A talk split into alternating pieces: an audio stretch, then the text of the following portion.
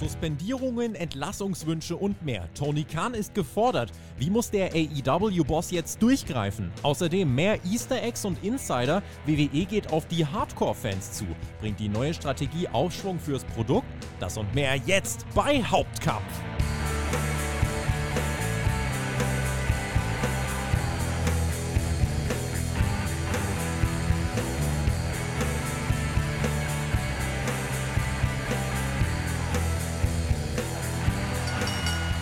Wir sind zurück und machen den Haken an eine weitere Wrestling-Woche. Mein Name ist Tobias Enke und ihr hört Hauptkampf, euren Wrestling-Talk vom Spotify Wrestling Podcast. Wir holen mal gefühlt gerade ein bisschen Luft, aber im Oktober geht es ja dann direkt wieder rund. Extreme Rules ist kommende Woche, dann NXT's Halloween Havoc, am 5. November Crown Jewel, zwei Wochen später Full Gear und dann ist eigentlich auch, glaube ich, schon relativ zeitnah wieder die Survivor Series. Also ja, ne, Freunde, hier ist auf jeden Fall nicht viel mit Pause und Durchatmen. Alles, was da jetzt gerade in den Shows passiert, wird die nächsten Wochen und Monate beeinflussen. Ich möchte über eure Themen heute mit einem langjährigen Beobachter sprechen. Er schaut über Jahrzehnte schon im Wrestling rein, fliegt auch regelmäßig in die Staaten, um sich das live anzusehen. Damit hat er mir was voraus und äh, hat sicher spannende Meinung heute mit dabei. Deswegen freue ich mich auf Thorsten Ernst. Einen wunderschönen guten Morgen. Guten Morgen, Tobias. Freut mich über die Einladung und wieder hier bei Hauptkampf dabei zu sein. Ist jetzt wieder eine Weile her und umso mehr freue ich mich. Gerade wenn man rausschaut, es ist Oktober, das Wetter ist nicht schön. Von daher gibt es doch nichts Besseres, als über Wrestling zu reden. Und das oh. natürlich am liebsten mit dir. Das freut mich doch. Schöne warme Worte, die euch in diesem kalten Oktober doch direkt hoffentlich abholen. Äh, wir haben uns das letzte Mal im Mai gehört. Da ging es um die äh, da ging es um eine Stange von NXT-Entlassungen und den TNT-Title. Heute reden wir hier gut über AEW, auch über NXT eher weniger. Die Hörerfragen von euch wollen wir natürlich nachher auch noch mit äh, reinnehmen. Was sagst du, äh, oder wie hat dich die thematische Auswahl diese Woche abgeholt? Es ist ja wieder ein großer AEW-Block, der wahrscheinlich auch wieder ein bisschen kritischer wird. Ja, ich denke auch. Also langweilig wird es ja nie im Wrestling. Es gibt eigentlich jede Woche immer genug Themen, über die man reden kann. Klar, momentan so ja, die ganz großen Themen, Vince McMahon und ja, auch die ganze Geschichte bei AEW um, um die Suspendierungen von CM Punk Elite wirken noch nach. Und ja, ich denke, wir haben wieder interessante Themen, wo ähm, ja, darauf anschließe und wie du auch schon im Intro erwähnt hast, auch für die nächsten Wochen und Monate interessant sind. Mhm. Wer jetzt übrigens denkt, oh, redet er jetzt die ganze Zeit mit Dialekt? Ja, macht er und das finde ich auch voll in Ordnung, weil dann auch einfach mal, ich mag es, wenn wir bei Hauptkampf auch einfach mal Typen haben. Wenn wir auch einfach mal Leute haben, die nicht irgendwie glatt gebügelt sind, die wie ich irgendwie äh, aus dem Osten emigriert sind und sich das Hochdeutsch angelernt haben. Nein, ich finde es gut, dass wir auch mal Typen hier haben und deswegen, äh, ja, finde ich das auch voll in Ordnung. Über eine Sache müssen wir vorher noch, über eine Sache müssen wir vorher äh, noch sprechen. Ähm, das war jetzt bei uns eigentlich gar nicht so geplant, aber äh, heute Nacht ist herausgekommen, beziehungsweise New Japan hat angekündigt, dass äh, Wrestling-Legende Antonio Inoki und auch der Gründer von New Japan damit im Alter von 79 Jahren verstorben ist, hatte in den letzten Jahren schon gesundheitlich einfach abgebaut, war dann auch viel in, ähm, im Rollstuhl unterwegs und ist jemand, der einfach riesige Spuren in der Wrestling-Geschichte hinterlässt, Thorsten.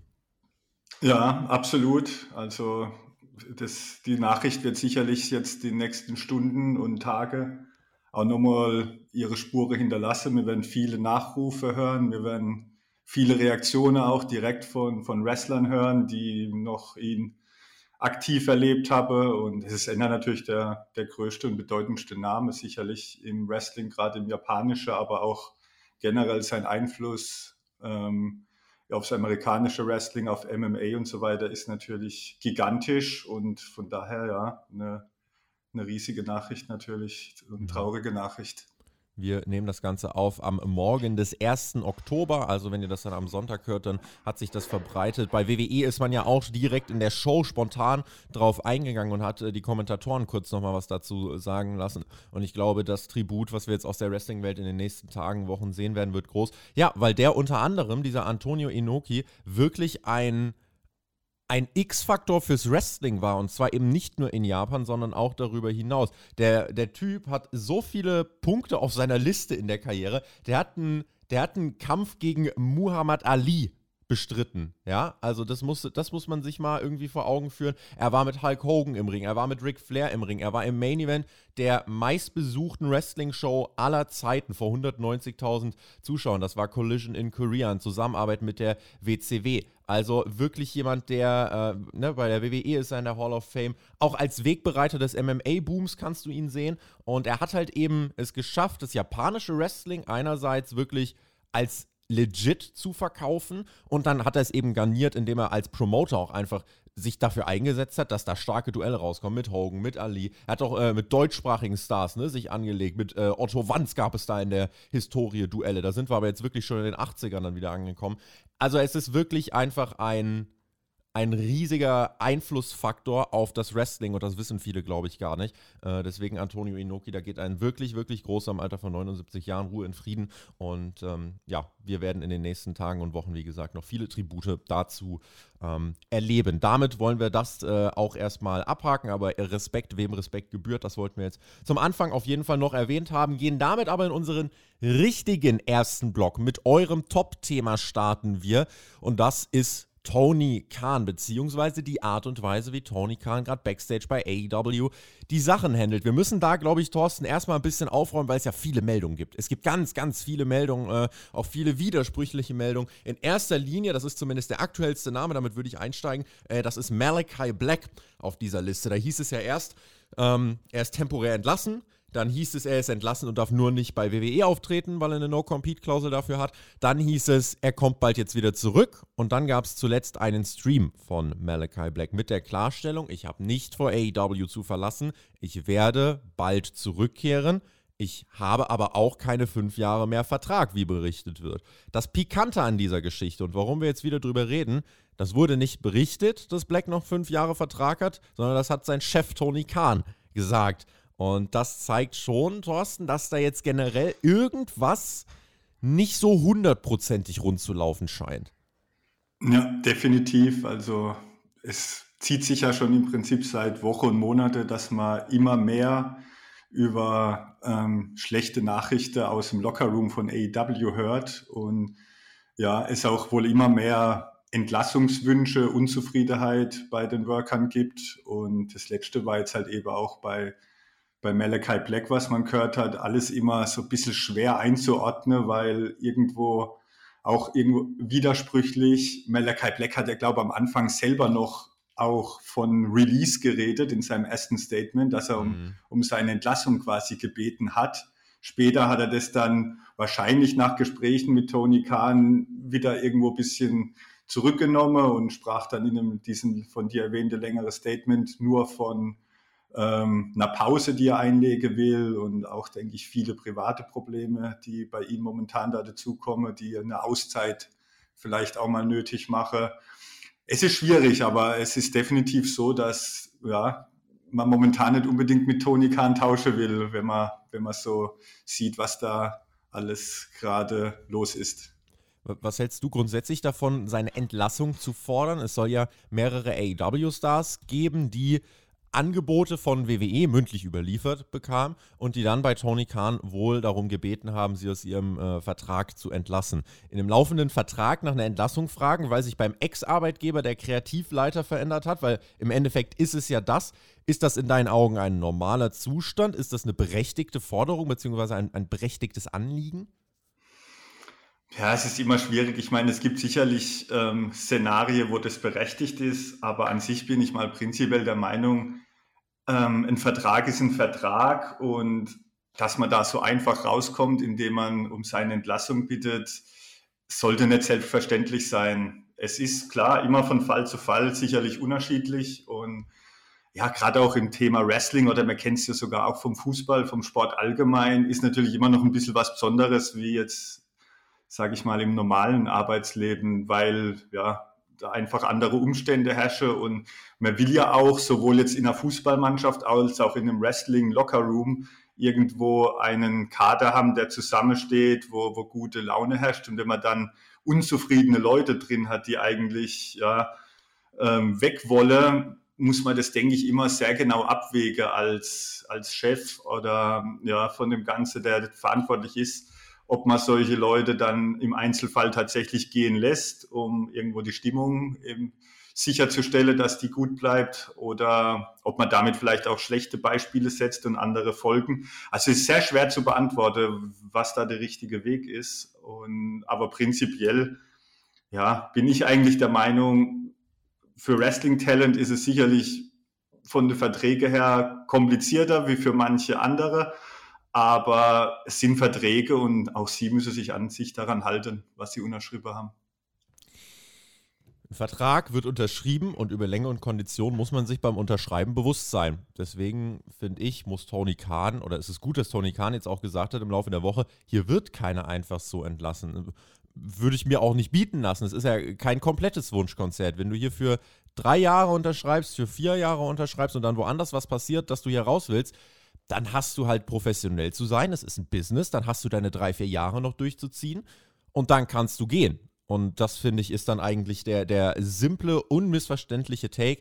Ähm, wenn jetzt jemand zum Beispiel aufgrund von mentaler Gesundheit oder ähnliches sagt, er muss Abstand nehmen von der Arbeit, ich glaube, dann ist Tony Khan nicht derjenige, der dich fesseln wird. Ich denke, es gibt dann eigentlich sogar nichts Besseres als einen Arbeitgeber, der dir das gewährt im Rahmen deines laufenden Vertrages, der dich weiter bezahlt, der deine Vertragslaufzeit nicht einfriert und sich sogar noch darum kümmert, dass du Hilfsangebote wahrnehmen kannst. Also ich finde, das ist eigentlich was, äh, was wirklich Positives und ich halte Tony Khan da auch für einen Menschen, der da ein gutes Herz hat und der auch, ne, zum Beispiel Jeff Hardy hatte sich ähm, darum gekümmert, dass er da die äh, Therapiemöglichkeiten mitfinanziert und so weiter und so fort.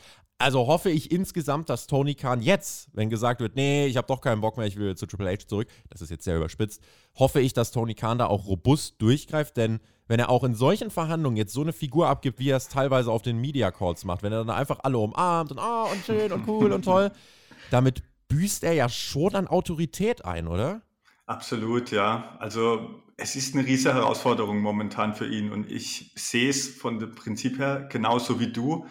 Er muss jetzt momentan Stärke zeigen. Er muss, salopp gesagt, diesen Lade jetzt zusammenhalten und hat natürlich mit mehreren Dingen zu tun. Sicherlich gibt es aktuell durch die Lage bei WWE und die Änderungen dort in der Führung aktive Abwerbungsversuche, auf die er natürlich mal direkt einfach auch reagieren muss und ein klares Statement äh, sagt, dass das halt eben nicht geht und es auch gern mal öffentlich anspricht, um da auch mal wieder ähm, gegen die Konkurrenz zu schießen und, und da einen Riegel vorzuschieben.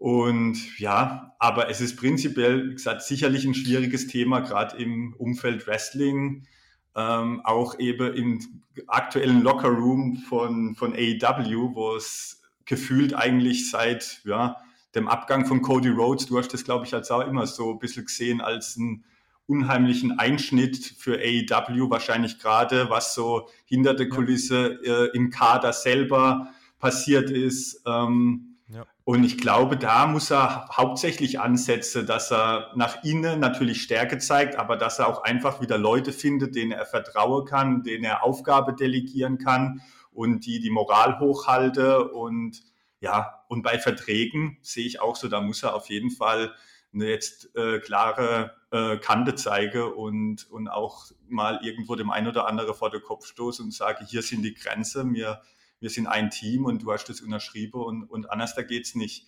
Mhm. Klar, noch ein Satz da dazu. Bei AEW war ja, hat man gerade so am, am Anfang immer so das Gefühl gehabt, das ist vielleicht ein bisschen so mehr wilder Westen, die, die Talente haben viel mehr Freiheiten. ähm, ja, äh, klar, was Promos betrifft sowieso, aber auch, ja, vielleicht auch in anderen Dingen, was so ein bisschen die kreative Ausrichtung betrifft. Da hat er in den letzten Jahren immer schon mal wieder ein bisschen zurückgerudert. War ja auch immer so ein bisschen unklar, wie die ganzen EVP-Rollen sind. Jetzt ist, sind die meisten EVPs suspendiert weg oder wie auch immer. Also da ist einiges im sich ändern und ich glaube, AEW muss da wahrscheinlich auch wirklich ein bisschen professioneller werden und dieses Wild West und wir werben jetzt da damit, wir sind ganz anders da wie WWE und ihr habt hier alle Freiheiten, die ihr wollt und wir sind ein super toller Arbeitgeber, wo ihr kommen und gehen könnt, wann ihr wollt, so gefühlt. Ähm, da muss er jetzt einfach ein paar Änderungen vornehmen und es entsprechend so kommunizieren, dass trotzdem natürlich die Stimmung und Moral irgendwo gut bleibt. AEW, All Elite Westen. Hier habt ihr das dann quasi zuerst. ja, genau. Ähm, du hast gerade gesagt, äh, wir glauben, dass, dass sich da mit Cody was verändert hat. Äh, wir, wir wissen es. Also wir, wir sind mittlerweile tatsächlich so connected, ähm, dass wir dann auch äh, sagen können oder beziehungsweise von Leuten, die Talent-Meetings vor und nach Cody Rhodes miterlebt haben, dass die dir ausführlich beschreiben können, was da einfach anders ist. Und Cody es ist so ein bisschen, ich, wie kann man es denn versuchen zu vergleichen? Also, sagen wir mal so, wer, Tony Khan war am Anfang eigentlich mehr wirklich so eine Art Vince McMahon-mäßig. Das heißt, ja, der hat kreativ schon irgendwie alles da noch mit entschieden, aber so diese ganzen Abläufe darunter, ne? Es gab noch mal eine Zeit, da war Triple H auch mal ein paar Wochen im Main-Roster aktiv und ist dann mit seinem dicken Headset rumgelaufen. Das hat er bei NXT auch gemacht.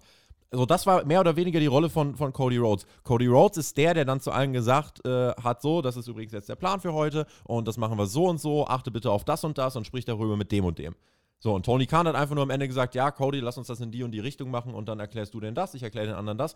Und da hattest du eine Arbeitsteilung. Jetzt ist Cody weg, die anderen EVPs haben sich ähm, eine, eine, andere Fehlleistung jetzt erlaubt, weswegen sie derzeit äh, suspendiert sind und erstmal nicht im Programm sind. Also Tony Khan ist gerade ziemlich alleine, hat sich natürlich jetzt mit einem Tony Schiavone jemanden an die Seite geholt, ähm, der da was machen wird. Hat ja auch viele Veteranen. Er hat ähm, Leute, die auch wissen, wie sowas funktioniert hat. Also das, was jetzt bei AEW passiert, ist für einen Tony Schiavone, der WCW alles miterlebt hat, wirklich ein absoluter Klacks. Also da ist ja gar nichts dagegen. Und deswegen, Tony Khan versucht sich aufzustellen aber er hat jetzt keinen wie Cody Rhodes, der da so mit diesem mit dieser Kommunikationsgabe, mit diesem Wille zur Führungsfigur auch ein Stück weit, wirklich da die ganze Zeit mit dem Kaffeebecher, mit dem Headset durch die Gegend rennt. Und das ist, glaube ich, einfach was, was fehlt ähm, und was ja, Tony Khan vielleicht auch ein bisschen den, den Fokus raubt, wenn er das jetzt alles entscheiden muss und wenn dann eben viele zu ihm kommen und sagen, oh, ich glaube, wir würden doch ganz gern gehen. Zu den Namen, die da übrigens im Raum stehen, ne, das sind natürlich viele auch Ex-NXTler, haben wir, guck, jetzt haben wir doch NXT noch reingeholt, die aber im Main-Roster dann nicht den ganz großen Durchbruch bei WWE geschafft haben. Zumindest, also Malachi Black, Buddy Matthews, Andrade, ja, haben jetzt bei WWE dann im Main-Roster nicht die Welten bewegt. FTA auch gar nicht so sehr. Samoa Joe, okay. Ja, das heißt jetzt übrigens nicht, dass die alle um ihre Entlassung gebeten haben. Das ist jetzt wieder was anderes. Aber das sind die, von denen wir relativ stark davon ausgehen können, dass die Angebote von WWE bekommen haben. Mhm. Ich würde jetzt zum Beispiel Bobby sagen, Fish, bei einem denke ich, ist da mhm. noch schon relativ klar, genau, und eventuell dann halt auch ja, in Richtung Kyle O'Reilly, Adam Cole, ist vielleicht da irgendwas gesprochen worden. Genau, das könnten nämlich weitere Namen sein, wo aber auch gerade bei dem Adam Cole weiß jeder, dass die Verträge da noch ein Stück weit laufen. Ähm, äh, würde sagen, jetzt zum Beispiel bei Andrade und Matthews, da kann man halt sagen, die haben bei AEW nie richtig geklickt und das ist jetzt für die Liga bei der Größe des Kaders ähm, kein gigantischer Verlust. FTA wäre schon krass, die sind aber eigentlich gerade sehr erfolgreich unterwegs, aber halt irgendwie bei allen Ligen außer AEW. Also bei AEW sind sie fast gar nicht gefeatured. Weiß nicht, ob man, meinst du, in dieser langen Abwesenheit in den Shows kann man ein Indiz dafür sehen, dass die tatsächlich auch nach einer Entlassung gefragt haben könnten? Oder muss ja irgendeinen Hintergrund haben, dass man sie einfach nicht einsetzt. Sie waren jetzt bei New Japan Royal Quest, waren sie jetzt äh, im Einsatz, beziehungsweise sind es heute am Samstag, meine ich. Ähm, im, äh, in London ist das. Und ja, aber bei AEW selber sind sie irgendwie jetzt schon seit Wochen nicht mehr so wirklich drin. Ja, wundert mich ehrlich gesagt auch, wie, wie sie eingesetzt werden. Auf der einen Seite kann ich es mir ehrlich gesagt schwer vorstellen. Bei ihnen hätte ich jetzt so mit als letztes eigentlich dran gedacht, dass sie ähm, wieder daran denke, zurück zur WWE zu gehen. Sie rennen ja mit so viele Titelgürtel rum. Ich glaube, bei, bei Raw oder SmackDown wäre das nicht so einfach mit irgendwelchen New Japan und Ring of Honor und sonstige Tag-Team-Titel in den Shows aufzutauchen. ähm, ja, deshalb würde es mich ehrlich gesagt wundern, weil es für mich eigentlich, sie hatten ja eigentlich ein unglaublich erfolgreiches Jahr. Ich würde sogar behaupten, das, das beste Jahr in, in ihrer Karriere. Deshalb wird es mich da wundern, wenn Unzufriedenheit da ist. Aber ja, es ist schon verwunderlich, wie du sagst, dass man sie eigentlich bei Dynamite oder Rampage relativ spärlich einsetzt und oft dieses, obwohl sie unheimlich gut auch, wenn sie mal eingesetzt werden, immer ankommen beim Publikum, irgendwie so eine richtig starke Story, die dann in einem Main-Event-Kaliber-Match bei einem Pay-Per-View mündet, hat man jetzt auch nicht gehabt. Es war viel außerhalb von AEW, aber mich würde es bei Ihnen trotzdem sehr stark wundern. Mhm. Bei den anderen Namen, Andrade, Matthews, ich weiß, und jetzt, na gut, was haben wir noch? Samoa Joe, relativ frisch, seit April erst bei AEW, Ring of Honor TV Champion, hat den jetzt, der war jetzt mehrere Wochen auch mit TV-Dreharbeiten raus. Ich glaube, bei ihm, ja, wird jetzt nicht so viel passieren. Aber äh, jetzt so die anderen Namen, ist das, also kann man vielleicht das Ganze so auch formulieren, dass es eine Art natürliche Entschlackung für AEW ist, weil der, der Kader ist natürlich riesengroß. Und wenn jetzt aber solche Namen dann gehen würden, hältst du AEW für stark genug und hältst du es sogar für besser, weil sich Tony Khan dann automatisch auf weniger Leute fokussieren muss? Also prinzipiell ist der Kader mit Sicherheit groß genug, um Leute wie ein Buddy Murphy oder auch ein Malachi Black ähm, jetzt ohne größere Auswirkungen aufs Produkt, ähm, dass man auf die verzichten kann. Deshalb wird es sicherlich ähm, ja, Entscheidungen geben, wo man auch sagt, okay, ich, ich trenne mich vielleicht von manchen Leuten und gebe andere, die man im Kader hat, eine Chance. Prinzipiell denke ich, ist halt einfach das Problem jetzt nach diesem ja, großen Fallout nach All Out mit mhm. ähm, ja, CM Punk, ähm, der Elite, muss sich dieser Lockerroom momentan generell neu erfinden. Es braucht neue Führungspersönlichkeiten, es braucht neue Leader und ähm, ja, es muss jetzt einfach geschaut werden von der Führung, auf welche Leute kann ich mich verlassen, auf ja, wem kann ich vertrauen, wem kann ich vielleicht da auch mehr Verantwortung übertragen. Und es wird auch einfach Leute geben, wo man sagt, auf die verzichte ich vielleicht besser in Zukunft, weil sie nicht verlässlich sind, weil sie doch immer nur mit einem Auge äh, zurück zur WWE schauen. Und da muss jetzt einfach, ist Tony Khan gefordert, ähm, ja, sich Hilfe zu holen wahrscheinlich und ähm, da den Lade auch schon gewisserweise, wie du gesagt hast, kann man, denke ich, schon so sagen, auszumisten. Mhm. Das, ja, also Tony Khan.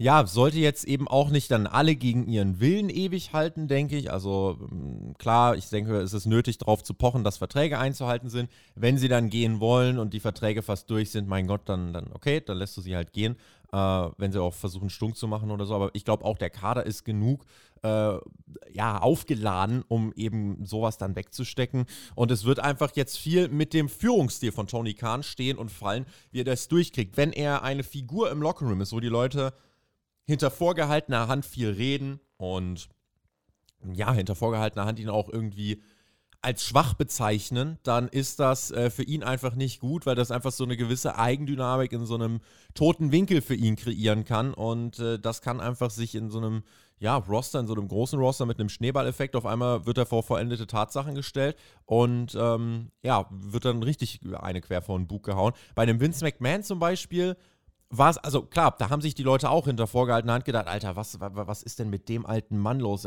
Rafft er noch irgendwas? Also auch das überspitzt, aber Vince McMahon hatte eine große Autorität. Wenn du ein Gespräch mit Vince McMahon hattest und in sein Büro eingeladen worden bist, wusstest du, du sitzt dort einem absolut mächtigen Entscheider gegenüber. Ich weiß nicht, wenn du Tony Khan gegenüber sitzt, grundsätzlich ist er das ja. Tony Khan hat unfassbar viel Geld. Tony Khan hat äh, ne, sehr, sehr viele Zügel in der Hand und entscheidet auch viel für die Shows. Aber ich weiß nicht, ob du, wenn du ihm gegenüber sitzt, das Gefühl hast, dass da ein mächtiger Entscheider ist. Auf der anderen Seite, will er das überhaupt oder sollte er das wollen?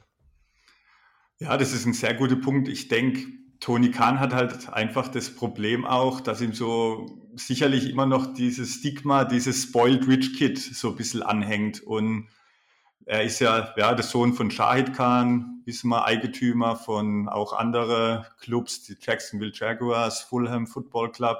Mhm. Und auch da hat er immer wieder Aufgabe übernommen, Tony Khan. Auch da gab es in der Vergangenheit immer mal wieder Kritik, ob er da nicht einfach nur vom Vater eingesetzt wird und zwar irgendwo schöne Titel hier hat in seinem Lebenslauf, aber ja, arbeitstechnisch vielleicht gar nicht so viel bei rumkommt. Ich glaube, bei Fulham ist er ja einmal irgendwie Vice Chairman und Director of Football Operations.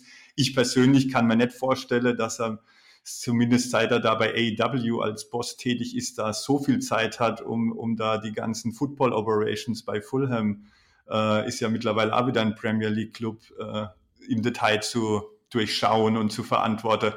Ja, was ich damit sagen will, ähm, ich sehe es auch so, wenn man ihn zum Beispiel im Fernsehen mal sieht, gerade das kurze Statement da ähm, nach All Out, wirkt er sehr wenig charismatisch vor TV-Kameras. Ich will jetzt nicht darauf schließen, dass das Backstage auch so schlimm ist, aber es ist zumindest zu vermuten, so wie du es auch gesagt hast, dass er jetzt nicht diese natürliche Autorität von einem äh, Vince McMahon oder so ausstrahlt, wenn er den Mund aufmacht. Und deshalb ist es wahrscheinlich für ihn, und er muss halt dieses Stigma immer, denke ich, überwinden. Es wird sicherlich über seinem, hinter seinem Rücken geredet, ach, der ist doch eigentlich nur ein Fan, der einfach viel Geld hat und sich da jetzt eben einen Kindheitstraum realisiert hat, aber kann er wirklich so eine Liga dauerhaft führen? Und da wird er immer so ein bisschen, wenn es Kritik gibt, wenn der wenn der Wind rauer wird, auch immer mal wieder da dagegen so ein bisschen ankämpfen müsse. Ich persönlich habe jetzt das viel, klingt viel negativ. Ich sehe ihn auch nicht so negativ. Ich finde, er hat auch schon bewiesen, dass er die Rolle eigentlich sehr gut macht, dass er auch schnell und gut auf äh, Änderungen herbeiführen kann, auf Kritik reagieren kann. Und ich traue es ihm durchaus zu, auch jetzt in dieser jetzigen Lage, ähm, das Schiff AEW da wieder in ruhige und auch erfolgreiche Fahrwässer zu bringen. Ähm, aber ich glaube auch einfach, wenn man sich anguckt, er ist da, macht die ganze Executive Production, er ist der Präsident, er macht, muss so viel, sich um so viel kümmern. Ich hatte das damals schon so ein bisschen als Alarmzeichen gesehen, als da irgendwo vor Jahren das schon aufkommen ist, dass er sich jetzt auch noch um Dark und Dark Elevation kümmert, weil irgendwo mal ein Rap von Max Kester irgendwo ein bisschen aus dem Ruder gelaufen ist. Ich weiß nicht mehr ganz genau, wie es mhm. war, aber ja, ähm, auch das war für mich so ein bisschen so ein alarmierendes Signal, dass er sich, glaube ich, ähm, nicht zu viel auflasten soll. Und er braucht Leute, und die hat er auch auf jeden Fall in dem, in dem Kader oder in seinem Executive Team, denen er ja da vielleicht auch mehr delegieren muss. Ich weiß nicht, vielleicht mal noch eine kurze Frage an dich in dem Zusammenhang. Du hast vorhin ähm, Tony Schiavone, äh, Schiavone erwähnt. Wie siehst du eigentlich die Rolle von Jim Ross in dem Zusammenhang? Er hat ja eigentlich unendlich viel Erfahrung im Bereich Talent Relations, aber man hat so das mhm. Gefühl, momentan ist er eher so ein bisschen, wird er in den Hintergrund gedrängt, weil er ja auch Kritik zum Teil geäußert hat gegenüber seinem Boss. Hm, ich mhm. weiß nicht. Also Jim Ross ist ja jetzt die letzten Wochen auch bei AW gar nicht mehr am Kommentatorenpult gewesen, ähm, wurde da ersetzt äh, und hat sich in den letzten Wochen tatsächlich schon sehr kritisch gegenüber einmal, also CM Punk hatte sich sehr kritisch geäußert, gegenüber AEW an sich hat er sich sehr kritisch geäußert und ähm, er ist AEW aber sehr dankbar, also der ist da nicht irgendwie auf dem Kriegsfuß, aber er ist halt jemand, wenn er findet, etwas läuft kacke, dann sagt er das halt und der ist auch, glaube ich, sehr, ja, so ein kleiner Sturkopf vielleicht auch ein Stück weit. Ähm, und da glaube ich, hat Tony Khan jetzt einfach gesagt, ja, gut, ist vielleicht ist eine Legende und hat ein bisschen Wissen, aber äh, bin vielleicht nicht ganz mit ihm auf einer Wellenlänge und vielleicht haben sie sich deswegen ein kleines bisschen disconnected. Grundsätzlich glaube ich, dass Jim Ross sehr, also der hat ja alles miterlebt, auch aus der Hochzeit des Wrestlings. Und deswegen glaube ich, dass der sehr wertvollen Input liefern könnte. Gerade wenn es darum geht, auch wie die Shows strukturiert werden. Ähm, aber die Frage ist halt, will Tony Khan das überhaupt? Jetzt zum Beispiel finde ich eigentlich auch sehr kurios, letzte Dynamite-Ausgabe, wo ein bisschen mehr Entertainment einfach wieder drin war. Es war wieder so ein bisschen mehr wie in den ersten Folgen. Es gab eine Celebration, es wurde sich in der Skybox geprügelt und dann geht Tony Khan auf Twitter und entschuldigt sich fast schon ein bisschen. Oh, ja, es waren, äh, das war die erste Dynamite seit so und so vielen Jahren, die so und so viele Segmente hatte. Aber keine Sorge, wir werden uns wieder auf unseren Kern fokussieren. So nach dem Motto, ah Mist, das tut uns leid, dass wir jetzt die Ausgabe gemacht haben. Wir machen jetzt wieder Wrestling und in den nächsten Wochen gibt es ganz viele Supercards mit ganz viel super, super Wrestling. Da denke ich mir, hm, dann ist er halt aber wirklich, glaube ich, sehr, der hat eine ganz, ganz eindeutige Vision, wie seine Show aussehen soll. Der möchte eigentlich jede Woche einfach sensationelles Matchmaking hinlegen und 52 Wochen im Jahr einfach geile Matches rausballen. Erstmal erst ganz wertfrei kann man von halten, was man will. Und ich weiß nicht, inwiefern dann das Feedback von anderen und er hätte sie. Er hat Diamond Dallas Page, Arn Anderson, er hat Tony Schiavone, er hat Billy Gunn, er hat Jim Ross, er hat William Chris Regal, Jericho. Chris Jericho. Alles Namen, die ihm eigentlich da äh, helfen könnten, das Ganze eleganter zu machen, in den Shows eleganter einzubringen äh, und einen größeren Mehrwert draus zu ziehen. Ähm, aber ja, ich weiß nicht, ob er vielleicht ein Stück weit auch die Hilfe nicht zulassen möchte. Da bin ich einfach mal gespannt in den nächsten Jahren. Es wird sicher irgendwann auch Shoot-Interviews gegen Tony Khan geben mit Details, wie er backstage die Sachen handelt. Ähm, ich denke weiter, bei AW hast du eine, eine, gewisse kreative Freiheit und du kannst dich auch äh, gut ausleben. Das Ding ist, ähm, ja, wie, wie kannst du es dann vor der Kamera auch wirklich umsetzen? Also jemand wie Chris Jericho, der darf seine Segmente eher umsetzen als ein Ricky Starks, der halt jetzt seit Monaten im TV maximal drei Minuten bekommt. Und da ist halt auch, da muss zum Beispiel irgendjemand zu Tony Khan gehen und sagen, ey, irgendwie diesen Ricky Starks, der verdient viel mehr und wenn wir das jetzt noch ein paar Wochen weitermachen, laufen wir Gefahr, sein großes Momentum, seine große, seine große Starpräsenz äh, zu verspielen. Vielleicht macht das auch jemand und Tony Khan setzt es nicht um, aber ich finde, da sind, das sind so im Kern Probleme, die kann er halt nicht alleine lösen. Wenn er so eine ganz klare Vorstellung hat, du, du hast dann dein klares Ziel und es ist gar nicht möglich, alles rechts und links im toten Winkel von dir zu sehen. Und er braucht jemanden, der einfach diesen toten Winkel für ihn ein bisschen mehr beleuchtet. Und dann, mhm. ja, glaube ich, wird das insgesamt auch schon ein Stück besser. Bin ich sehr, sehr, sehr gespannt, wie sich das bei AEW weiterentwickelt. Ja, auf jeden Fall. Ich denke auch abschließend, es klang jetzt vielleicht alles also ein bisschen kritisch. Ähm, ich sehe es eigentlich, an sich bin ich immer noch großer Fan und genieße eigentlich jede Woche Dynamite, auch jetzt gerade nach den Abgänge von CM Punk und Elite waren die Shows eigentlich seitdem trotzdem konsequent stark, überwiegend und unterhaltsam. Und ich denke, so eine Veränderung hat sich auch schon in der Vergangenheit bei WWE gezeigt. Das war immer so eine Stärke von Vince McMahon, dass wenn manchmal Zwangsänderungen kommen, das auch oft eine Chance ist, was Neues auszuprobieren und mal wieder einen Fokus woanders dahin zu legen. Und ich bin eigentlich da auch relativ optimistisch, weil halt Tony Khan das auch bewiesen hat, dass er eigentlich von seiner Vision her das, das ganz gut funktionieren kann dass, dass das für AEW in Zukunft auch wieder besser aussieht. Und damit gehen wir rein in unseren zweiten Block bei dieser Ausgabe von Hauptkampf und wechseln ein wenig die, ähm, die Position. Das gerade war ja auch ein spannendes Thema, weil es, ne, weil sich einfach viel dreht. So dieser Grundsatz vor ein paar Jahren wollten alle zu AEW, das war the place to be. Jetzt wollen irgendwie die dann wieder zurück zu WWE, weil Triple H ist jetzt Entscheider. Jetzt ist WWE the place to be. Es ist das Backstage-Klima ist positiv, der Vibe ist positiv bei WWE und äh, auch bei den Fans steht WWE mehr wieder in der Gunst. Die Easter Eggs und Insider, jetzt mit dem Aufhänger White Rabbit, das sind Geschichten, die die Fans gerade wieder sehr reinholen, habe ich das Gefühl, wo sie gern mitspekulieren und sagen, ey, cool, dass WWE das mal wieder macht.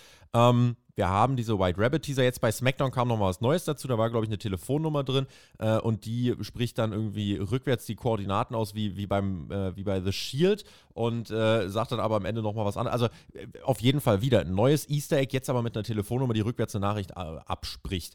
Ähm, wie beobachtest du diese Teaser generell, jetzt explizit von, von White Rabbit und was glaubst du, worauf da überhaupt äh, am Ende des Tages hinausläuft? Also ich selber beobachte es mit, mit großer Spannung und Freude auch irgendwo, weil ich mag sowas. Für mich hat es eigentlich immer im Wrestling ganz gut funktioniert, wenn man so ein bisschen ähm, ja, mit ähm, Rätseln und äh, Geheimnisse ein bisschen gespielt hat und irgendwo auf ein großes Debüt oder was auch immer hingearbeitet hat mit so Teasern. Aktuell das mit dem White Rabbit, muss ich sagen, das überrascht mich selber, wie, ähm, ja, wie weit sie da auf jeden Fall auch gehe, wie viel in so einem 30-Sekunden-Clip, ähm, wie viele Anspielungen da drin sein können und wie schnell vor allen Dingen diese, sage ich mal, verrückte und unfassbare für mich Fangemeinde innerhalb von Minuten im Internet äh, da aus einem 30-Sekunden-Clip 50 Anspielungen, Andeutungen und sonst irgendwas rauszieht und entschlüsselt. Und ja. das zeigt für mich auf jeden Fall, dass das funktioniert, dass das sehr gut funktioniert. Nicht nur auf eine kleine Hardcore-Basis gesehen, sondern ich glaube auch, dass das für die Shows im Allgemeinen ein guter Push ist. Und gerade diese White Rabbit-Geschichte, also für mich ist es relativ offensichtlich, ich denke für alle so ziemlich, dass das auf Bray Wyatt hinausläuft. Aber es ist trotzdem spannend zu sehen, wie sie es machen. Und ähm, der Weg dahin ist halt toll und in welcher Form, Art und Weise er dann letztlich sein Debüt feiert oder ja, ist, ist auf jeden Fall sehr spannend. Und ich finde das Ganze auf jeden Fall sehr gut. Bei Extreme Rules, also aktuell wohl der Zeitpunkt und der Pay-Per-View, wo dann herauskommen soll, wer dahinter steckt. Grundsätzlich ja ein Element, das WWE auch so in dieser Form seit längerem nicht mehr genutzt und bespielt hat und was ja gerade auf Twitter und generell im Netz eine Menge lostritt und genau auch darauf sich konzentriert. Man kommt nicht herum und es ist halt auch kreativ gemacht. Ne? Man spielt da mit den Lyrics von Alistair Black, man spielt mit Baron Corbin, Bray Wyatt und dem Fiend die vielfältige Art und Weise, Flyer auf den Parkplätzen, TikTok-Videos, QR-Codes, Telefonnummern, HTML-Codes, also wirklich vielfältig. Da macht sich jemand intensiv Woche für Woche Gedanken. Und das Gefühl hatte man grundsätzlich bei WWE in den letzten Jahren gar nicht mehr so oft. Und äh, wenn man dann auch ein bisschen auf die Quoten schaut, die letzte Smackdown-Ausgabe, also die aus der Vorwoche, zweieinhalb Millionen Zuschauer. Stärkster Peak der Zuschauer war beim Segment rund um Braun Strowman. Könnte man eventuell ableiten, dass die Leute vielleicht auch da erwartet haben, dass sich mit White Rabbit dort vielleicht eben das meiste ähm, oder die, die meiste, das meiste Auflösungspotenzial herrscht. Dass wenn was passiert mit White Rabbit, dass das wenn dann dort passiert. Also ist ein Element, was glaubst du, was das auch mit abgesprungenen Fans macht? Oder kannst du dir auch vorstellen, dass man mit solchen Elementen vielleicht auch neue Fans dazu gewinnt? Also angenommen, du selbst durch, siehst so ein White Rabbit-Ding, Glaubst du, das kriegt man ja eh gar nicht mit, weil es so versteckt ist? Oder denkst du, damit kann man auch Einzelne so ein bisschen anfängen, so, ach warte mal, ich äh, gucke eigentlich gar nicht so viel wie WWE, aber so die, ich will schon wissen, was da jetzt dahinter steckt. Also zum Ersten, ich glaube, gerade für ältere Fans oder für Fans, die vielleicht in den letzten Jahren das Produkt weniger verfolgt haben, funktioniert sehr gut. Das kann ich einfach sagen, weil ich es an mir selber merke. Ich hatte wirklich in den letzten zwei, drei Jahren für WWE wirklich die Leidenschaft verloren, weil die Shows mich unheimlich frustriert haben, größtenteils. Und ich wirklich dann extrem dankbar war, mal mit AEW eine Alternative zu haben und und war wirklich viel frustriert. Und ich denke, da war ich nicht der Einzige, dem das so gegangen ist. Äh, und obwohl ich mir das nie vorstellen konnte, du hast ja am Anfang erwähnt, ich bin so oft irgendwo für die WWE um die Welt gereist, habe mir Shows mhm. angeschaut, habe ähm, über Jahrzehnte jede Woche Raw, SmackDown unheimlich viel Zeit meines Lebens investiert in die WWE. Und trotzdem hat es dann irgendwann geschafft, in den letzten zwei, drei Jahren mich doch echt zu frustrieren, dass ich ja, das Produkt weniger leidenschaftlich verfolgt habe. Und ähm, aktuell gelingt es ihr gerade mit solchen Geschichten, mich auf jeden Fall wieder aufmerksamer das Produkt verfolgen zu lassen, weil man halt einfach auch als langjähriger Fan das Gefühl hat, man wird wieder besser involviert, man bekommt mehr Aufmerksamkeit, man wird nicht so, ja, man bekommt nicht alles so offensichtlich serviert, was ja für längere Fans manchmal auch frustrierend sein kann, wenn jede Story immer nach demselben Schema abläuft und äh, alles so fünfmal erwähnt, offensichtlich, dass es auch wirklich jeder kapiert gemacht wird. Da wird man eher so ein bisschen vielleicht auch, ach ja, da muss ich schon ein bisschen selber aktiv werden. Ähm, ja, man wird so mehr mitgenommen. Und mich persönlich spricht es unheimlich an. Deshalb glaube ich, dass es vielen anderen auch so geht. Was neue Fans betrifft, schwierig. Ich meine, das Gute daran ist ja, es funktioniert auch. Die Shows sind auch so momentan wieder ganz gut, ohne dass man da irgendwo aktiv dran teilnimmt oder jetzt irgendeinen QR-Code abscannt und im Internet aktiv weiterschaut, was da eigentlich dahinter steckt. Deshalb ist es, finde ich, eigentlich insofern gut gemacht, dass es auch ohne das funktioniert. Ähm, ich glaube aber tatsächlich, also gerade auch durch die ja, generell Entwicklung vom Internet, weil ich glaube, jeder heutzutage RAW auch schaut mit dem Handy in der Hand, ähm, dass dieser Effekt nicht zu unterschätzen ist und dass das jetzt nicht nur, sage ich mal, so mhm. Hardcore-Fans wie mich vielleicht äh, anspricht, sondern ich glaube auch schon, dass das eine signifikante Auswirkung haben kann, auch auf die, was man später vielleicht noch kurz erwähne, auf die aktuelle Ratings, ist, glaube mhm. ich, diese Geschichte mit, mit White Rabbit durchaus ein sehr großer Faktor. Und solche Teaser helfen ja auch. Also wenn jetzt zum Beispiel Wyatt kommt, denke ich, dass die Reaktion auf ihn dadurch schon profitieren könnte. Generell, wenn so ein Comeback oder ein Debüt mit solchen Kleinigkeiten aufgebaut wird, also nicht jedes Mal, aber in besonderen Fällen, finde ich, gibt das auch direkt eine Tiefe ähm, und Anhaltspunkte für einen Charakter. Weil in dem Fall, also wir gehen davon aus, dass es Wyatt ist, hast du ja direkt Stoff zum Aufklären. Er hat direkt Material für seine ersten Promos und kann Videopakete und, und äh, ja, kann einfach alles erklären, was wir jetzt gerade sehen. Hoffentlich dann auch sinnvoll und nicht mit leeren Worthülsen und Laberei. Also er soll dann auch was sagen und nicht nur vor sich hin reden.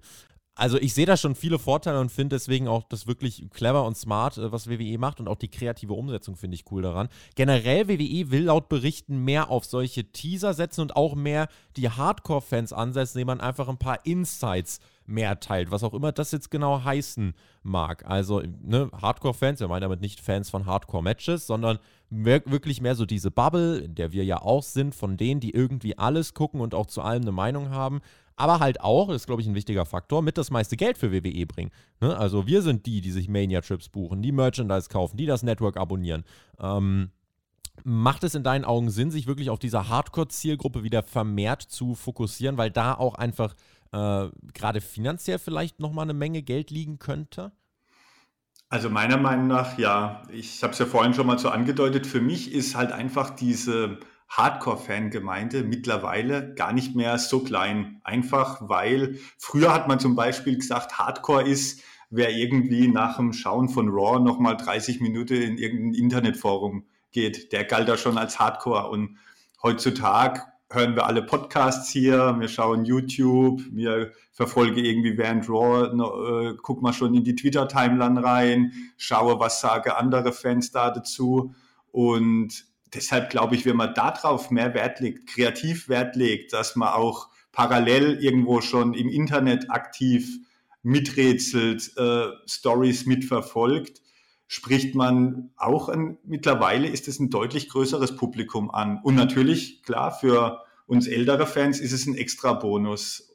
Und ich glaube auch, das, was du auch gesagt hast, es bringt auch für die Wrestler was, weil wir jetzt aktiv mitdenken, wir, wir beschäftigen uns aktiv mit und dann wird uns dieses Debüt von Bray Wyatt wenn wir davon jetzt mal ausgehen, einfach auch viel länger in der Zukunft in Erinnerung bleiben und nicht einfach nur, wir haben es passiv konsumiert und haben es irgendwie drei Monate später wieder vergessen, sondern wir werden es lange im Kopf behalten, weil wir einfach selber mitgedacht haben und mitgewirkt haben.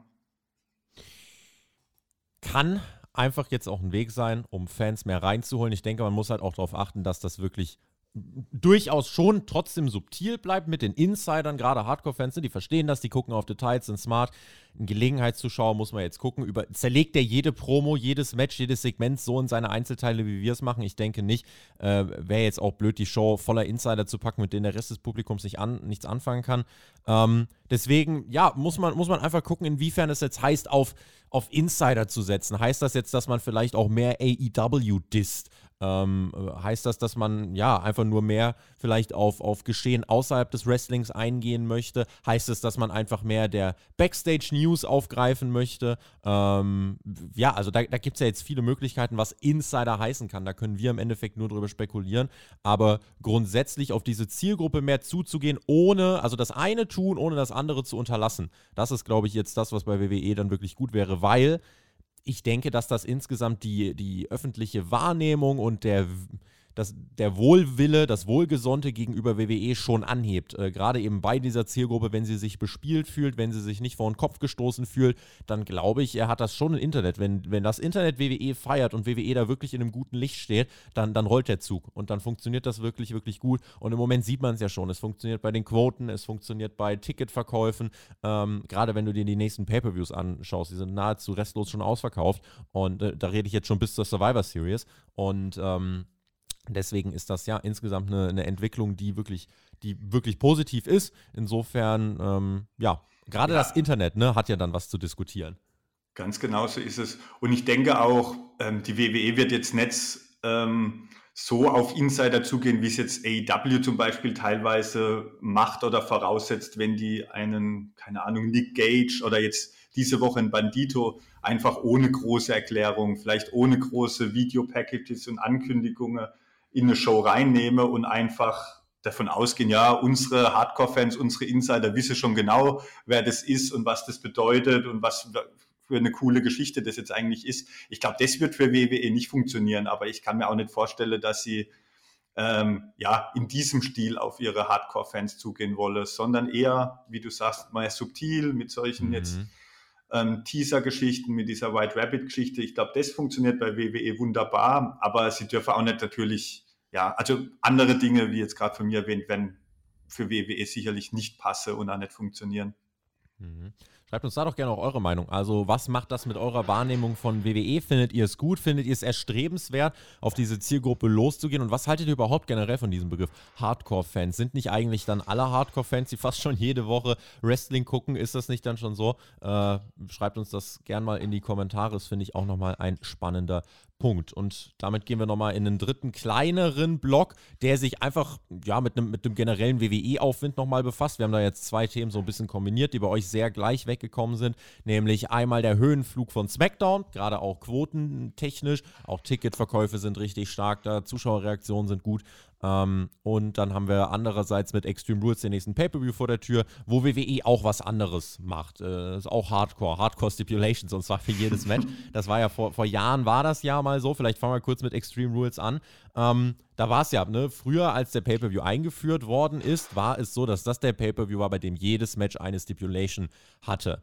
So, und jetzt ne, hat man das äh, über Jahre nicht mehr so gemacht. Da gab es meistens nur ein Match, was vielleicht mal zwei oder auch gar keins, die da irgendeine Regel hatten. Mal No DQ, auch mal ganz schlimm Eye for an Eye, aber nie irgendwie die ganze Card. ähm, so, und jetzt ist man einfach wieder dahin zurückgekehrt. Jedes Match kriegt eine, eine Stipulation. Und da gibt es die einen, die sagen, ey, warum, das macht doch überhaupt keinen Sinn. Und es gibt die anderen, die sagen, endlich wieder wie früher, es ist Extreme Rules, also muss alles äh, extreme Regeln haben. Wie, wie stehst du dazu, dass WWE hier auf ein Konzept zurückgreift, was vor mehreren Jahren bewährt war? Ja, also ich sehe es ein bisschen gemischt, ganz ehrlich. Also prinzipiell war ich noch nie so der große Fan von diesen Cards, die, die nur von so Extreme Gimmick Matches leben. Ich habe das eigentlich ja so persönlich, vielleicht da in dem Fall so ein bisschen egoistisch gesehen. Ich hatte es als lieber, wenn man mal so ein Hell in a Cell Match oder ein Money in the Bank Match bei einer WrestleMania oder bei einer Survivor Series oder wie auch immer untergebracht hat. Das hat mir als Fan irgendwo diese Cards nochmal stark aufgewertet. Und ich fand es damals eigentlich eher immer so ein bisschen schade, dass man dann gesagt hat, ach Money in the Bank, da machen wir jetzt ein eigene Pay-Per-View und bei WrestleMania gibt es das nicht mehr und Hell in a Cell, dann gab es jetzt eben das Extreme Rules, was ja so ein bisschen Ursprung vielleicht noch in der ECW hatte. Ähm, ja, ich bin kein Fan, ehrlich gesagt, da davon. Das zum einen. Aber ich bin auf der anderen Seite auch der Meinung, wenn man es macht, dann muss man es schon richtig machen. Also ich habe mir auch vorhin noch mal kurz angeschaut, letztes Jahr Extreme Rules 2021, da gab es ja wirklich ein Extreme Rule Match im Main Event, Roman Reigns gegen Finn Bella und der Rest gar nichts. Nur normale, ohne Stipulation Matches. Und ich erinnere mich auch noch letztes Jahr, bei mir im Bekanntenkreis oder auch ich selber, da ist man dann wohl prinzipiell enttäuscht. Dann denkt man, warum heißt der Pay-Per-View Extreme Rules, wenn da nur normale Single- oder Tag-Team-Matches sind, ohne Stipulation, ohne Gimmick. Mhm. Und am Ende hat man ein Extreme Rules Match, was so ein bisschen ein No-DQ-Brawl ist, aber jetzt auch nicht äh, der absolute Reißer. Und dann denkt man eigentlich, ja, dann muss ich den Pay-Per-View auch nicht so nennen. Deshalb bin ich eigentlich der Meinung, dass es jetzt mal wieder so probieren wie dieses Jahr ähm, finde ich erstmal positiv, weil für mich sich die Card, wenn ich sie mir anschaue, einfach auch dieses Jahr sehr gut liest. Hm, ja, das fand ich auch ganz spannend, weil erst hat man gedacht, ja, Extreme Rules, so wie man jetzt schon die Survivor Series und Saudi pusht mit Wargames, Logan Paul gegen, ähm, gegen Roman Reigns, dass es, ähm, dass das Extreme Rules da so ein bisschen runterfallen könnte. Jetzt habe ich aber wieder das Gefühl, dass viele sagen, ey, Extreme Rules, da kann man endlich dieses Jahr mal wieder reingucken. Und insofern muss man dann einfach gucken, wie die Aufmerksamkeit auf dem Pay-Per-View läuft, wie die wie die Rückmeldungen zu dem Pay-Per-View sind und dann kann man eben schauen, war das die richtige Entscheidung, äh, dort jedem Match eine Stipulation zu verpassen oder nicht. Ich denke, man muss halt, wenn man weiß, dass man so ein Pay-Per-View hat, muss man sich darum kümmern, dass die Storylines dann auch so eine Stipulation rechtfertigen. Das kann man ja in den Shows irgendwie drei, vier Wochen vorher anfangen aufzubauen. Wenn du jetzt out of nowhere zum Beispiel sagst, Bell Air gegen Bailey ist jetzt ein Ladder-Match, einfach um ein Ladder-Match zu sein, mm, okay. Äh, wenn jetzt aber Karrion Cross und, und Drew McIntyre, wenn das ein Strap-Match ist, da hast du schon gesehen, die Fehde ist ein bisschen brutaler alright, ne? Da, da ging das schon wieder ein bisschen besser. Also so war es ja dann zumindest angekündigt. Müssen jetzt mal gucken, Drew McIntyre, wie fit er ist. Aber äh, sieht ja erstmal wieder ganz okay aus. Jedenfalls, das äh, ist einfach das, wo man, wo man in meinen Augen ein bisschen drauf achten muss, dass es nicht zu random ist. Dass nicht einfach, ach so, Extreme Rules, ja, jetzt habt ihr mal ein Tables-Match, ihr mal ein Chairs-Match, ihr mal ein Extreme Rules-Match, sondern es muss schon ein bisschen zu den Fäden ähm, passen und dann darf man nicht einfach jedes Match auf diese Card packen. Aber man baut diesen Pay-Per-View durchaus auf. Man hat da jetzt schon einiges reingesteckt. Der World Champion wird nicht am Start sein, also Roman Reigns mit keinem Match bei dieser Show. Ähm, wie, wie stehst du generell dazu, wie man jetzt den Pay-Per-View aufgebaut hat und wie die WWE jetzt sich in den letzten Wochen gerade bei SmackDown präsentiert hat? Da hat man ja so ein bisschen das Gefühl, dass das jetzt gerade wirklich wieder die große A-Show ist. Bei Raw tut sich Storyline-mäßig jetzt nicht ganz so viel, während bei SmackDown ja wirklich ähm, ja, so ein bisschen der coole Shit ein Stück weit passiert. Jetzt nicht mhm. immer. Äh, diese Woche war es jetzt, glaube ich, auch wieder ein wenig äh, verhaltener insgesamt. Aber SmackDown ist in einem Höhenflug, wirklich auch was Quoten betrifft. Das Interesse daran ist wirklich deutlich größer. Wie, wie, beobachtest, wie beobachtest du diesen Effekt, gerade auch im Aufbau äh, mit Blick auf Extreme Rules? Und glaubst du, dass das jetzt ein temporärer Effekt ist oder wird das gerade dieses, ne, Triple H, neu, schön, können wir alle mitspielen, glaubst du, dass dieser Effekt des neuen Spielzeugs noch eine ganze Weile anhalten wird? Ähm, ja, also bezogen auf die letzte Frage würde ich sagen, definitiv ist bei den Quote momentan oder bei diesem generell super Gefühl, das man wieder um die WWE hat, dieses Momentum, das sie wieder auf ihrer Seite haben, spielt definitiv natürlich die Neugierde äh, eine große Rolle und das verbreitet sich auch mittlerweile, deshalb geht es auch über Wochen und Monate beim allgemeinen Publikum. Jeder weiß jetzt mittlerweile auch, übrigens bei WWE, Vince McMahon gibt es nicht mehr, da ist jemand Neues jetzt, der, der das Sagen hat. Und, und jeder ist gespannt, wie sieht das Produkt, das man irgendwie 20, 30 Jahre äh, vielleicht verfolgt hat oder auch ja, jetzt als Jünger verfolgt, wie präsentieren die das, was ändert sich das? Also ich glaube, die Neugierde ist momentan ein extrem hoher Faktor, der auch noch eine ganze Weile anhalten wird. Und ähm, aber ich, was ich so bisher vom Gefühl her auch sehe, äh, macht Triple H da auch relativ viel richtig, um einfach das auch auf ein solides Fundament zu stellen, um, um wieder gute Stories zu machen, um Elemente in den Shows wieder zu präsentieren, wie sinnvolle, jetzt, ich denke gerade mal an die Sami Zayn-Geschichte, wenn man von SmackDown redet, die, die mich momentan so mit am besten gefällt, weil das einfach mal wieder eine, eine richtig gut erzählte, über Wochen und Monate ausgestreckte Story ist. Ähm, ja, ich glaube, er ist da auf einem guten Weg, das auch auf eine solide Basis zu stellen, dass die Leute auch dranbleibe und nicht nur wegen dieser Neugierde momentan die, die Quote so nach, nach oben pushen. Und ja, bezüglich Extreme, äh, Extreme Rules auch nochmal. Natürlich ist die Gefahr auch immer, wenn du so eine Card vollknallst, dass eigentlich irgendein Match, das jetzt auf einer anderen Card, keine Ahnung, ein Leiter-Match oder ein I-Quit-Match, vielleicht der, der Showstealer wäre, auf so einer Card dann irgendwo an zweiter, dritter Stelle ein bisschen untergeht und natürlich auch vom, vom Halle-Publikum vielleicht nicht die gewünschte Reaktion bekommt, die es vielleicht verdient hätte, weil es halt einfach zu viel in einer Show ist. Die Gefahr gibt es definitiv immer bei so einer Show. Aber wie schon vorhin gesagt, mir gefällt die Card eigentlich, wenn man sie liest, ganz gut. Und ich glaube, die Stipulations passen auch ganz gut zu den beteiligten Akteuren, sodass man da auf jeden Fall auch wieder eine insgesamt am Ende äh, positiv angenommene Show auf die Beine stellen kann, die, die auch qualitativ definitiv abliefert. Also Stand jetzt, bei WWE sind die Leute backstage happy, die Fans sind wieder happy und insofern dürfte auch Triple H happy sein und die anderen Mitarbeiter. Also es ist eine Win-Win-Situation. Win-Situation. Das macht gerade den Leuten Spaß und ich hoffe, dass das noch lange so bleiben wird. Und äh, wir werden das natürlich weiter begleiten. Wenn ihr euch gerade fragt, Smackdown, Höhenflug, echt, ist das so? Hört mal in unsere Reviews rein. Äh, das kann ich euch auf jeden Fall empfehlen. Da kriegt ihr das perfekte Roundup zu den Shows und könnt dann danach ja immer noch entscheiden, ob ihr, äh, ja, ob ihr quasi mitschauen wollt oder nicht. Und natürlich nachts, äh, der Flöte auch immer live im Stream. Das heißt, da könnt ihr Smackdown auch live äh, euch nachts angucken, wenn ihr euch dann äh, die Nacht um die Ohren schlagen wollt und dann direkt die Review im Anschluss hören. So, damit würde ich sagen, kommen wir zu den Fragen, zu den Hörerfragen, die ihr uns wieder geschickt habt, auch in dieser Woche. Ähm, der Dominik hat uns nochmal geschrieben, äh, ich möchte eure Meinung zu den Fäden bei AEW hören. Werden durch die Tatsache, dass es nur vier relevante Großveranstaltungen im Jahr gibt, die Fäden zu sehr gestreckt in den Wochenshows oder ähm, geht das Konzept äh, auf Dauer wirklich gut aus. Beste Grüße. Ich glaube, was man hier einfach sich angucken muss, wenn man sich jetzt fragt, oh, AEW kann das jetzt so gut gehen, am Anfang hatte man ja auch nur vier Pay-per-Views und weniger Specials und es hat ja auch funktioniert. Also AEW war ja vom Oktober 2020, finde ich trotzdem, äh, an. Dann gerade über die ersten sechs bis neun Monate war ja wirklich viel drin. Äh, und da hat man es auch geschafft, diese Pay-per-View-Storylines wirklich gut zu erzählen.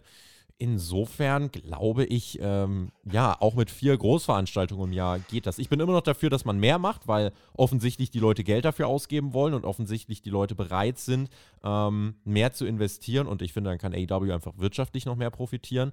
So, und mit sechs Pay-Per-Views im Jahr kannst du insgesamt auch die Erzählzeiträume zwischen den Pay-Per-Views nochmal um ein paar Wochen verkürzen. Und das fände ich mhm. an sich trotzdem gut.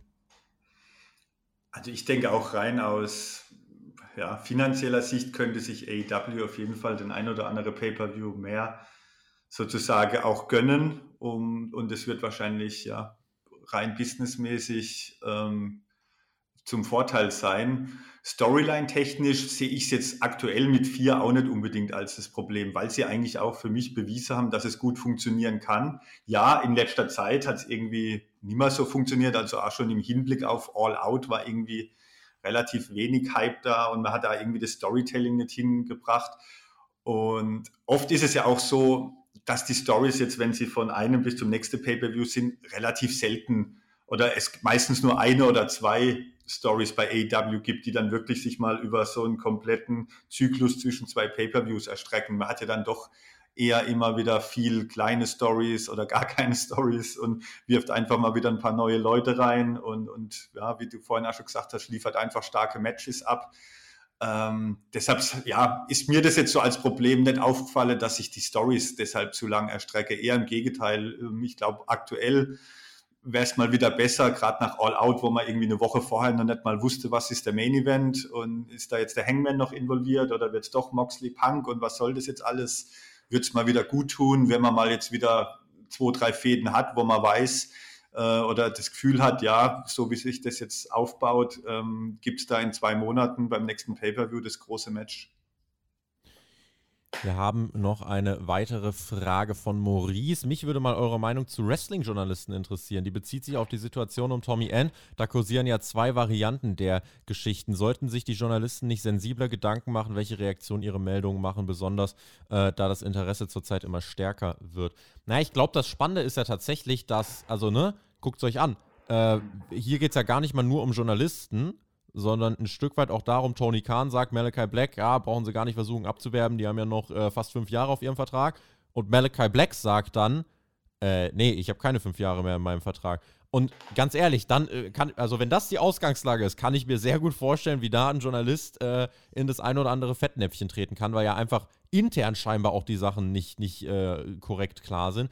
Insofern, das wird zumindest die Berichterstattung rund um AEW, kann ich mir schon vorstellen, beeinflussen, dass man dort als Journalist aufmerksamer sein muss, weil es nicht so geordnet ist. Also wenn du dort die Ansage kriegst, der hat so und so viel Vertrag noch, ähm, von, von drei, vier Leuten, dann heißt das noch lange nicht, dass das so ist. Also selbst wenn Tony Khan dir sagt, äh, der hat noch knapp fünf Jahre Vertrag, scheint, scheint es ja nicht zu sein, wo man äh, dran, dran irgendwie dann glauben muss. Grundsätzlich finde ich aber, Wrestling-Journalismus ähm, ist eine, eine spannende Geschichte, die auch für uns im, in unserer Bubble im Internet einfach was ist. Ja, das ist eine Spekulation, das ist eine, äh, es regt einfach zum Diskutieren an, es regt ja, an darüber sich Gedanken zu machen, wie läuft es bei den Companies und ähm, ja, ich, ich finde es gut. Ich finde, ohne, ohne Wrestling-Journalismus wäre es insgesamt langweiliger. Und ähm, auch was wir hier machen, ist eine Art von Wrestling-Journalismus und ich mag das. Ich bin da Fan von, aber natürlich muss man in der Berichterstattung ein sensibles Händchen dafür haben. Gerade jetzt bei Malachi Black, das Thema mentale Gesundheit ist etwas, wo man äh, nicht leichtfertig mit umgehen sollte. Und deswegen, ja, aber ich glaube, das will ich sagen, von den ganz großen Journalisten, Melzer, Alvarez, Sean Ross Sapp, äh, John Pollock, äh, Wade Keller und so weiter, ich unterstelle da keinem bösen Willen. Keinem unterstelle ich da einen bösen Willen, äh, dass sie irgendwie ähm, vorhaben, jemanden zu diskreditieren etc. Die versuchen alle nur ihren bestmöglichen Job zu machen und ich finde, dass, äh, ja, dass sie sich da so mit Dedication dem Wrestling wenden. Ich respektiere das.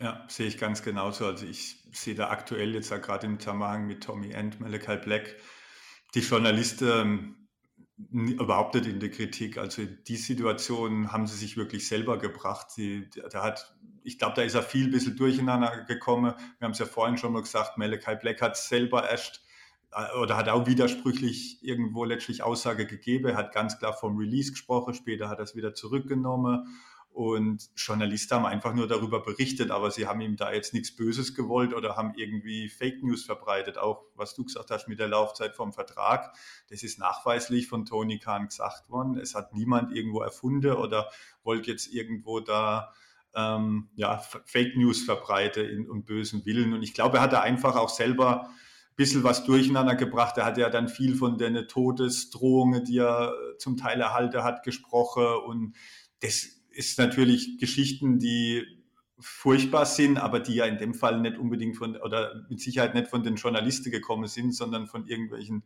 anderen Freaks, die im Internet äh, Dinge über Wrestling schreiben, aber die jetzt nicht unbedingt als Wrestling-Journalist zu bezeichnen sind. Und ich glaube, da ist einfach ein bisschen was durcheinander gekommen in der Kommunikation. Und da muss man dann letztlich ins Summe sagen, hat Tommy End, wenn er da jetzt irgendwie draus schließt, Journalisten kritisieren zu müssen, sehe ich ihn da nicht im Recht. Wir haben vom äh, Jojo noch eine Frage bekommen. Was glaubt ihr ist eigentlich mit Mirrorless? Guter Innering Worker, das Gimmick des Redeemer hat viel Potenzial, gutes Mic-Work, äh, starkes Gesamtpaket. Warum sieht man ihn nicht mehr? Inzwischen hat man auch noch die Videopakete mit ihm eingestellt. Laut den Dirt Sheets ist er in AEW nicht unzufrieden und bei Rampage bookt man trotzdem viele uninteressantere Matches ohne ihn. Hauptsache aber, es ist gerade wieder ein neues Shirt von ihm erschienen. Kann mir das irgendjemand erklären?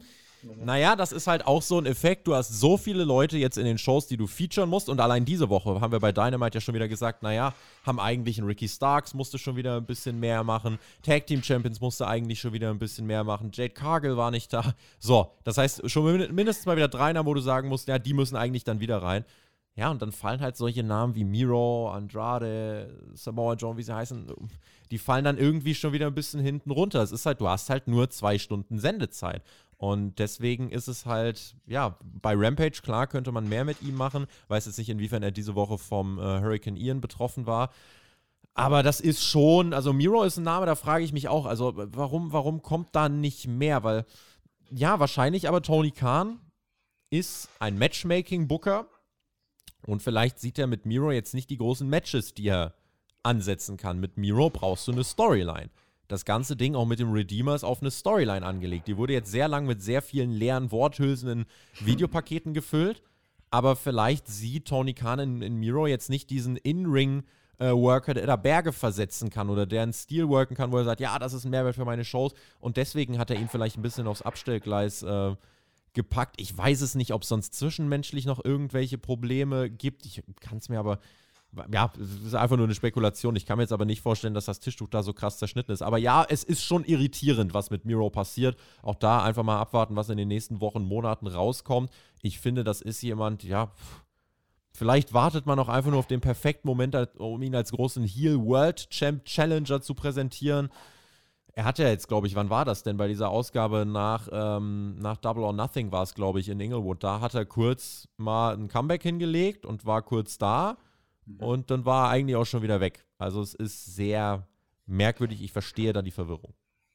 Ja, geht mir genauso. Also ich kann es auch nicht erklären. Ich, es passt eigentlich alles bei ihm und warum er da momentan nicht zum Zug kommt, ist wirklich schwierig zu sagen. Aber ja, ähm, vielleicht liegt es an der Fehde. Ähm, eine Fehde mit Gott ist dann vielleicht doch irgendwie schwierig, irgendwann einen Payoff zu bringen, wie das dann ausgeht.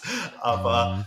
Ähm, ja, nee, ähm, es ist wirklich schwer zu erklären. Also ich sehe es auch so, ich halte unheimlich viel von ihm. Ich denke auch, er macht da einen guten Eindruck, könnte gut reinpassen. Ich hatte auch die ganze Zeit so ein bisschen das Gefühl, man wartet vielleicht auch, wie du gesagt hast, nur auf den richtigen Moment, bis man das Ganze dann auch wirklich konsequent ans Laufe bringen kann. Aber irgendwie gab es dann immer wieder unerklärlich lange Auszeiten oder einfach dann auch kleinere Fäde, die im Nichts verlaufen sind er war sicherlich auch nicht der Einzige, dem es so ging. Das ist ja generell so ein bisschen ein AEW-Problem, dass manchmal einfach auch ein Follow-up fehlt zu gewisse Dinge. Oder dass man bei manchen Leuten, ich weiß nicht, mir fällt in dem Zusammenhang von Miro immer irgendwie so ein Lance Archer oder ein Brian Cage ein, wo man zum Teil gar nicht mehr weiß, sind die noch unter Vertrag, äh, werden die noch eingesetzt. Ähm, ja, wo man immer mal wieder irgendwas angefangen hat, die jetzt so ein bisschen zu pushen als, als Monster und dann ist irgendwie plötzlich unerklärliche Weise gar nichts draus passiert, wobei man, wo man das Gefühl hatte, eigentlich da ist viel Potenzial da. Deshalb, ja, schwierig. Ich kann mir es auch nicht erklären, habe da aber immer noch die Hoffnung, dass Großes mit ihm passiert. Lukas hat uns noch gefragt, was haltet ihr davon, dass sich bei WWE andeutet, dass äh, die neuen oder das Titel überarbeitet werden könnten? Äh, man weiß ja, dass die äh, Tag-Team-Gürtel unter anderem äh, dabei sein könnten und auch, dass der World-Title eventuell verändert werden könnte. Und die Gerüchte des Winged Eagle-Titles äh, gibt es ja ebenso. Was haltet ihr davon? ist eigentlich genau das, was wir vorhin gesagt haben, oder? Das ist doch genau dieses auf Hardcore-Fans zugehen. Ein Casual-Zuschauer, Gelegenheitszuschauer ja, dem wird jetzt egal sein, wie die Titel aussehen. Wenn er früher mal geguckt hat, weiß er Bescheid. Aber grundsätzlich ist das doch so ein Ding, das wird doch von Twitter abgefeiert. Stell dir mal vor, die bringen ja jetzt diesen, diesen Winged Eagle Belt zurück, der einfach richtig, richtig gut aussah. Ähm, so in den letzten Jahren unter Vince McMahon war es so, WWE, es geht um die Marke. Auf dem WWE-Titel muss groß das WWE-Logo sein. Darum geht's. Denn wenn der verschenkt wird, promoted wird, jeder muss wissen, es geht um WWE. Beim Winged Eagle Belt wäre das nicht so, deswegen ich zweifle noch dran, ob der wirklich zurückkommt. Ja. Aber ja, der Gedanke dahinter, ne, der Gedanke dahinter ist ja im Endeffekt genau das, was wir vorhin besprochen hatten und zielt ja auf diese Hardcore-Fans ab. Ganz genau. Und es ist der Gedanke ist ja einfach nachvollziehbar. Zum einen will man ja vielleicht auch jetzt noch einmal optisch auch ein bisschen die neue WWE repräsentieren und nach außen zeigen, hey, hier wird jetzt ein anderer Wind und, und wir geben hier nochmal Vollgas und unser äußeres Design, vielleicht nicht nur die Titel, vielleicht wird auch mal wieder ein bisschen an den Logos oder an den Stages ein bisschen was geschraubt. Das ist ja auch gut. Das muss man immer langsam und sorgfältig machen. Man darf da nie irgendjemand überfordern, sag ich mal, oder zu viel auf einmal machen. Aber für mich ist da ein neues Titeldesigner einfach, was das betrifft, ein, ein wichtiger kleiner Schritt. Und wenn man damit sogar dann noch ein bisschen an seine eigene Historie erinnert und ein bisschen die Hardcore-Fans pleasen kann, dann ist es Win-Win.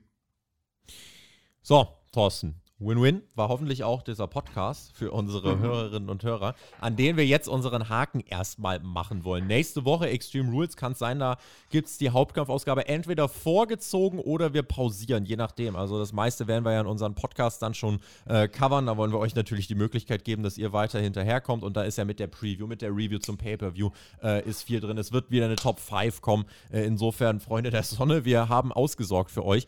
Und ähm, ja, deswegen mal gucken. Hauptkampf entweder nächste nächste oder dann ansonsten wieder übernächste Woche für euch am Start. Thorsten, bei dir bedanke ich mich. Ich würde mich freuen, wenn ihr äh, dieses Video bedaumt, fleißigst und wenn ihr uns gerne äh, einen Kommentar da lasst mit euren Einschätzungen zu den Themen. Thorsten, dir wünsche ich noch ein fantastisches, verlängertes Wochenende, ebenso wie unserer Community. Dir überreiche ich dann jetzt auch die Schlussworte, verabschiede mich mit GW, genießt Wrestling und bis zum nächsten Mal. Vielen Dank. Ich bedanke mich auch herzlich für die Einladung. Mir hat es mal wieder großen Spaß gemacht und ja, bedanke mich auch bei allen Zuhörern und Zuschauern, die es hoffentlich bis hierhin ausgehalten haben. Mir bleibt auch nur zu sagen, genießt Wrestling, gerade momentan in diesen unruhigen Zeiten, nutzt es als willkommene, schöne, unterhaltsame Abwechslung, Ablenkung und damit sage ich auch Peace and Out.